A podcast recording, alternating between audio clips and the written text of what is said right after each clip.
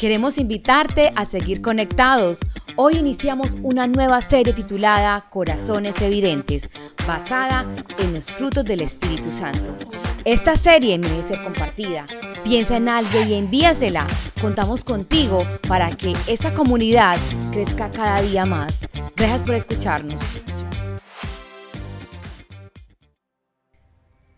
Nadie en el universo tiene más para decir acerca del amor que Dios. El amor no es un sentimiento barato, sino la acción más valiosa. Si bien el amor fascina a las nuevas generaciones, sigue siendo uno de los temas que genera mayor ansiedad, confusiones y decisiones equivocadas en nuestra sociedad. Por esa razón, es fundamental redefinir lo que la cultura contemporánea dice acerca del amor. Somos Carlos y Vivi, somos Comunidad Gracia.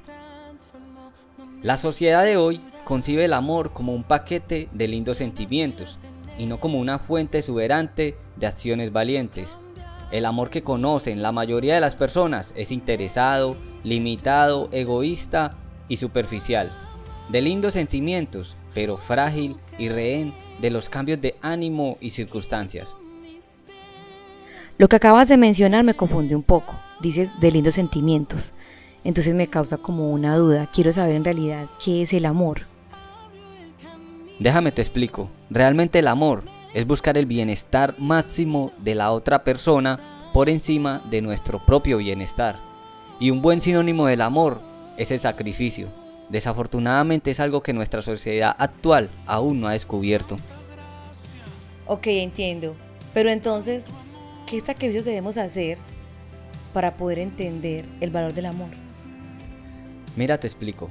El apóstol Pablo expresó las características del amor y tal vez al leerla nos damos cuenta de que la descripción del amor es muy hermosa y que en ocasiones se distancia de la realidad.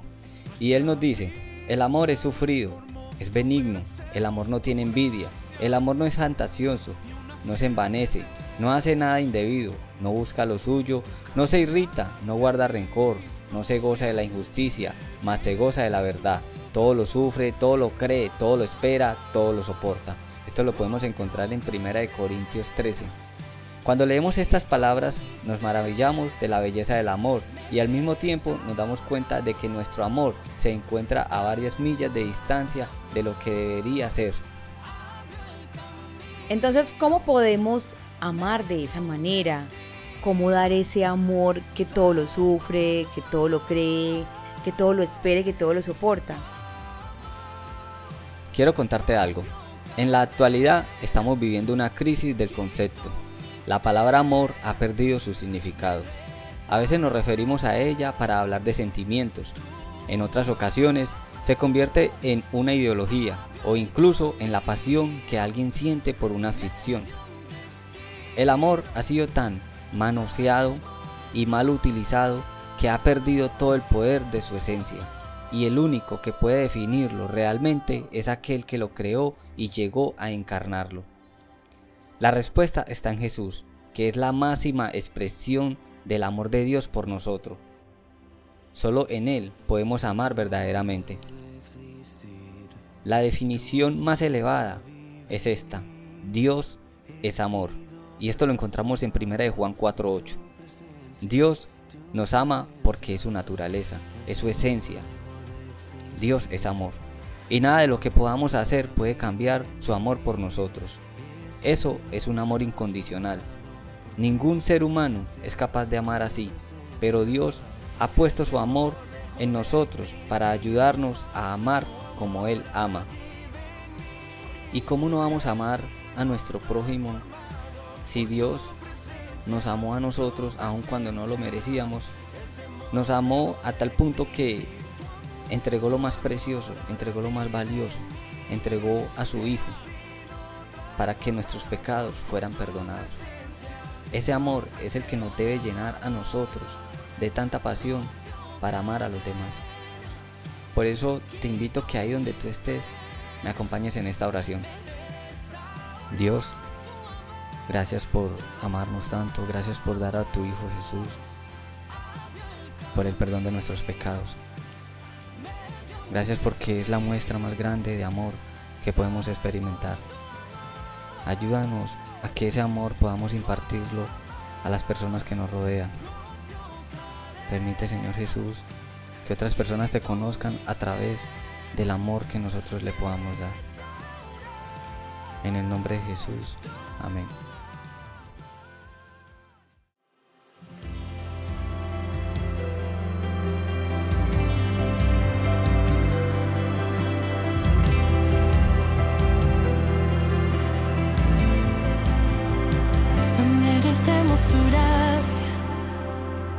Y aún así la tenemos. Tu amor inmerecido, nuestra vida transformó, no merecemos durar y aún así la tenemos.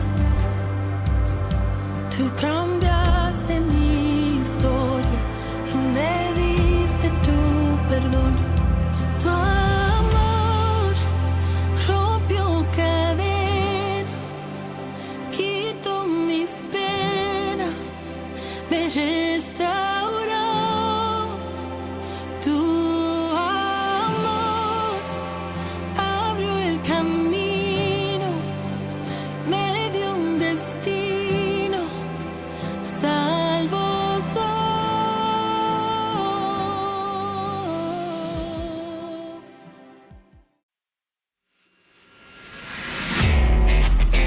Somos Comunidad Gracia, un lugar pensado para la gente de hoy, que evoluciona de la mano de un Dios tan vigente como en los tiempos pasados.